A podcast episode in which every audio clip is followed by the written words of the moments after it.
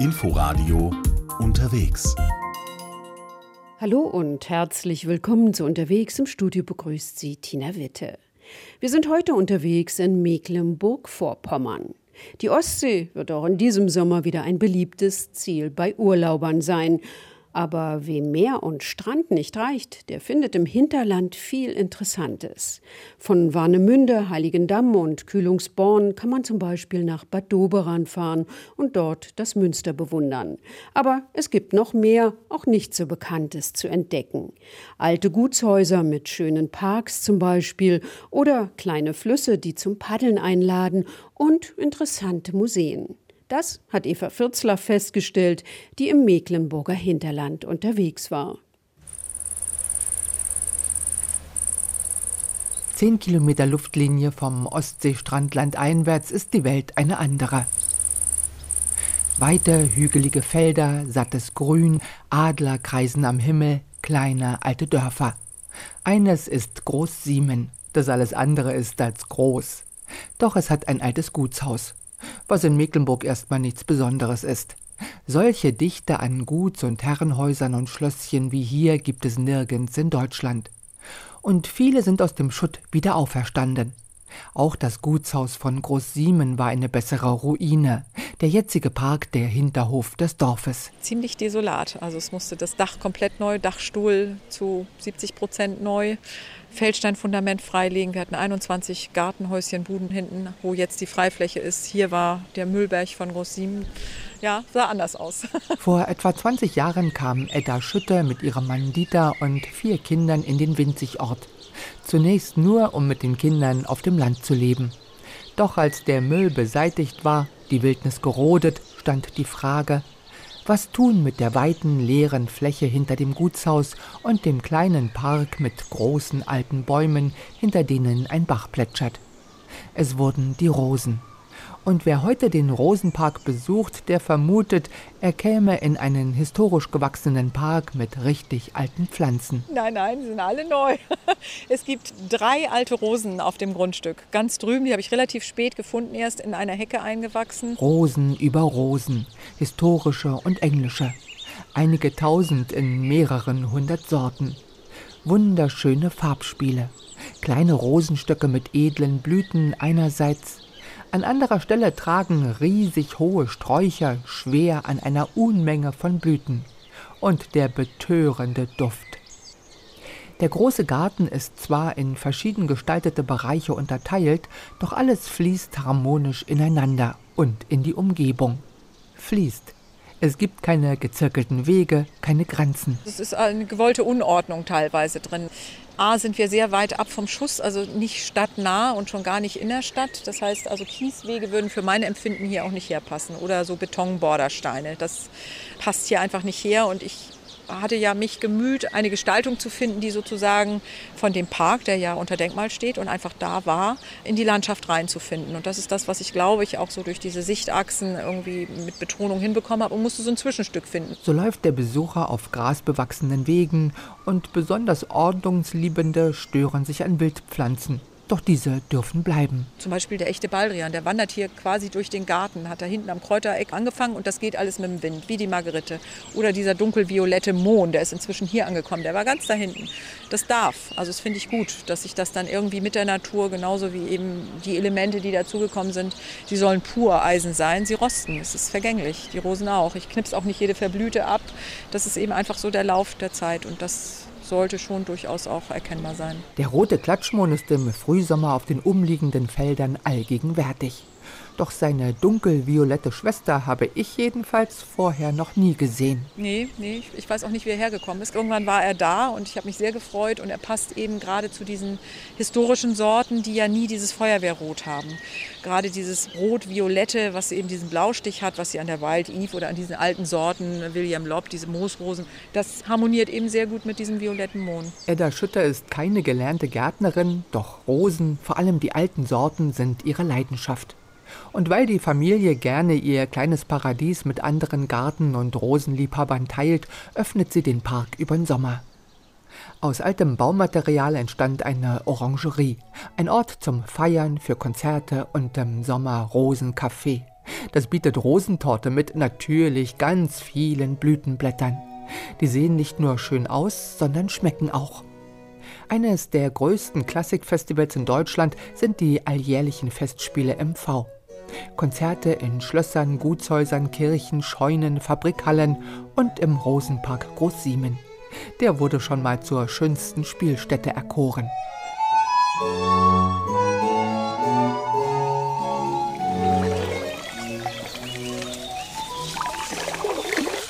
Östlich vom Schweriner See entspringt die Warnow, schlängelt sich durch Felder und Wälder, bevor der Fluss dann bei Warnemünde in die Ostsee mündet. Bis Rostock ist er für Motorboote gesperrt. Es gibt selten mal ein Dorf oder gar eine Stadt, stattdessen gleich drei steinige, strudelige Durchbrüche durch hohe Endmoränen. Im Wasser wehen lange Tangfahnen wie Nixenhaare.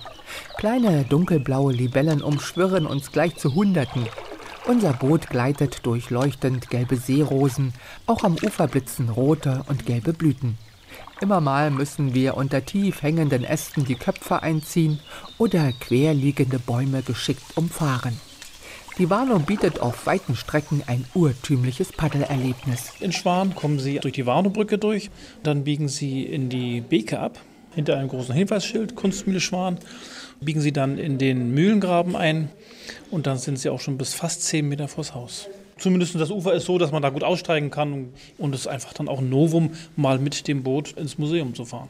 Hat auch nicht jeder. Und es passt zum Thema des Museums. Eine historische Wassermühle wurde zum Kunstmuseum, eben zur Kunstmühle Schwan. Hier sehen wir genau die Landschaft gemalt wieder, durch die wir gerade gepaddelt sind. Um 1900 war in der kleinen bäuerlichen Stadt Schwan eine Künstlerkolonie, ähnlich wie in Worpswede oder Ahrenshoop. Heiko Brunner ist Leiter des Museums. Ausgehend von äh, Barbizon, da haben wir ja so diese erste Künstlerkolonie und diese Bewegung schwappt so über ganz Europa über. Irgendwo ist hier in Schwan, weiß nicht, künstlerisches Klientel sicherlich nicht, aber doch ein großes Potenzial. Sie haben hier eine unheimliche Motivvielfalt. Sie haben ja teilweise schon auf der Warnow einige Motive erleben können. Wir haben hier Torfstiche gehabt. Wir haben hier bewaldete Hügellandschaften. Viel Laubwald haben wir, die Warnowwiesen. Also es bietet schon abwechslungsreiche Motive für die Maler, die natürlich auch dann diese unterschiedlichen Motive dann aufnehmen wollen. Ne? Besonders stimmungsvoll sind die sogenannten Nebelbilder von Franz Bunke die Warnow am frühen Morgen. Wo er dann so diesen Dunst so aufträgt und dafür auch von der Fachliteratur doch sehr gelobt wird für diese Darstellung der Natur, diese, diese Gefühlswahrnehmung letztendlich der Natur. Der Mecklenburger Maler Franz Bunke stammte aus Schwan, war Professor für Landschaftsmalerei in Weimar und kam regelmäßig über den Sommer mit Studenten nach Schwan und zog auch andere gestandene Künstler an. Neu war um 1900, dass Maler rausgegangen sind aus dem Atelier und in der Natur gemalt, gezeichnet haben. Bunke ist nachweislich bis zu seinem 83. Lebensjahr noch nach draußen gegangen und hat draußen vor der Natur gemalt. Also er war leidenschaftlicher Freilichtmaler und deswegen ja auch dieser Rundweg, wo man einfach gucken kann, wo die Künstler gesessen haben und gestanden haben, wo man auch dieses Motiv dann fast noch wieder so aufnehmen kann. Ne? Lisa Jörs, selbst Malerin, hat zusammen mit Heiko Brunner die Kunst in die Mühle gebracht. Vor allem stimmungsvolle Landschaftsbilder, aber auch Blicke über Warnow-Ufer und Wiesen auf die Stadt. Und die berühmten Laternenkinder von Rudolf Bartels, Gleich mehrere Gemälde zu diesem Thema. Diese Serie von Bartels ist ja eine der frühesten deutschen Serien überhaupt in der Malerei. Da wird immer ein bestimmter Raum gezeigt, wo ein Haus den Abschluss bildet. Dadurch entsteht eine gewisse Intimität. Die Kinder sind alle in Rückenansicht gemalt. Vielleicht eine Sache, die er bei Caspar David Friedrich gesehen hat. Eine enge Straße mit kleinen Häusern liegt in der Dämmerung. Die Dunkelheit verschluckt fast die Kinder, mal mehr, mal weniger. Doch ihre orange-gelb-grünen Laternen leuchten, als hätten sie tatsächlich Kerzen drinnen. Schüler des Bad Doberaner Gymnasiums haben in einer Projektwoche die Orte in und um Schwan gesucht, wo die Maler ihre Motive gefunden haben. Einige sind natürlich prägnant, wo man sagt, ja, das ist an der Brücke oder das ist der Blick auf Schwan und so weiter. Und andere Motive ausgewählt sind, ja, das könnte da sein, das könnte da sein, haben sie es erlaufen und haben dann das schön alles aufgezeichnet und mit Bildern aufgeklebt, Fotos noch gemacht dazu. Und so ist das entstanden. Dann diese Idee mit dem Rundweg hier in Schwan. Wir haben das dann professionell umgesetzt und die Schüler freuen sich heute, dass es mal ein Projekt gewesen ist, nicht für die Schublade, sondern dass da was Bleibendes draus geworden ist. Hinter einem kleinen Einkaufszentrum biegen wir von der Schillerstraße in einen langen, schmalen Weg, von Birken gesäumt, und sind gleich vor der Stadt ein Lieblingsplatz von Franz Bunker. Diese Birkenallee scheint es ihm angetan zu haben und man hat sie ja auch so belassen, in der Form, wie sie immer war. Die ne? taucht ja auch auf Bildern auf. Ja, ne? ja, als Thema hat er das gehabt und wenn er diese Birkenallee ein Stückchen ging, hatte er fast alle Motive, die er so brauchte. Die Stadtansichten und den Lindenbruch und alles Mögliche war ganz nah dabei. Die Leute hatten ja weiter keine Autos oder sonst was, wo sie ihr Zubehör lassen konnten. Sie mussten das ja im Bollerwagen oder so mit sich führen. Und da war man schon daran interessiert, nicht zu weit zu laufen. Auch ein beliebtes Motiv der Maler war der Buchenwald im Lindenbruch. Gemälde in der Kunstmühle zeigen die verschiedenen Farbspiele übers Jahr, wie sich die Sonnenstrahlen durch das dichte Buchenlaub tasten. Und die Brücke über die Warnow, damals eine klappbare Holzbrücke, meist gemalt vom gegenüberliegenden Ufer. Konnte man von dort aus dann rüber in die Stadt sehen, in die Straße sehen, in die sogenannte Brückenstraße damals. Am ersten Haus hinter der Brücke erinnert ein sehr plastisch wirkender bemalter Giebel an die Künstlerkolonie. Mehrere Menschen scheinen ein riesiges Gemälde von Franz Bunker aufzuhängen.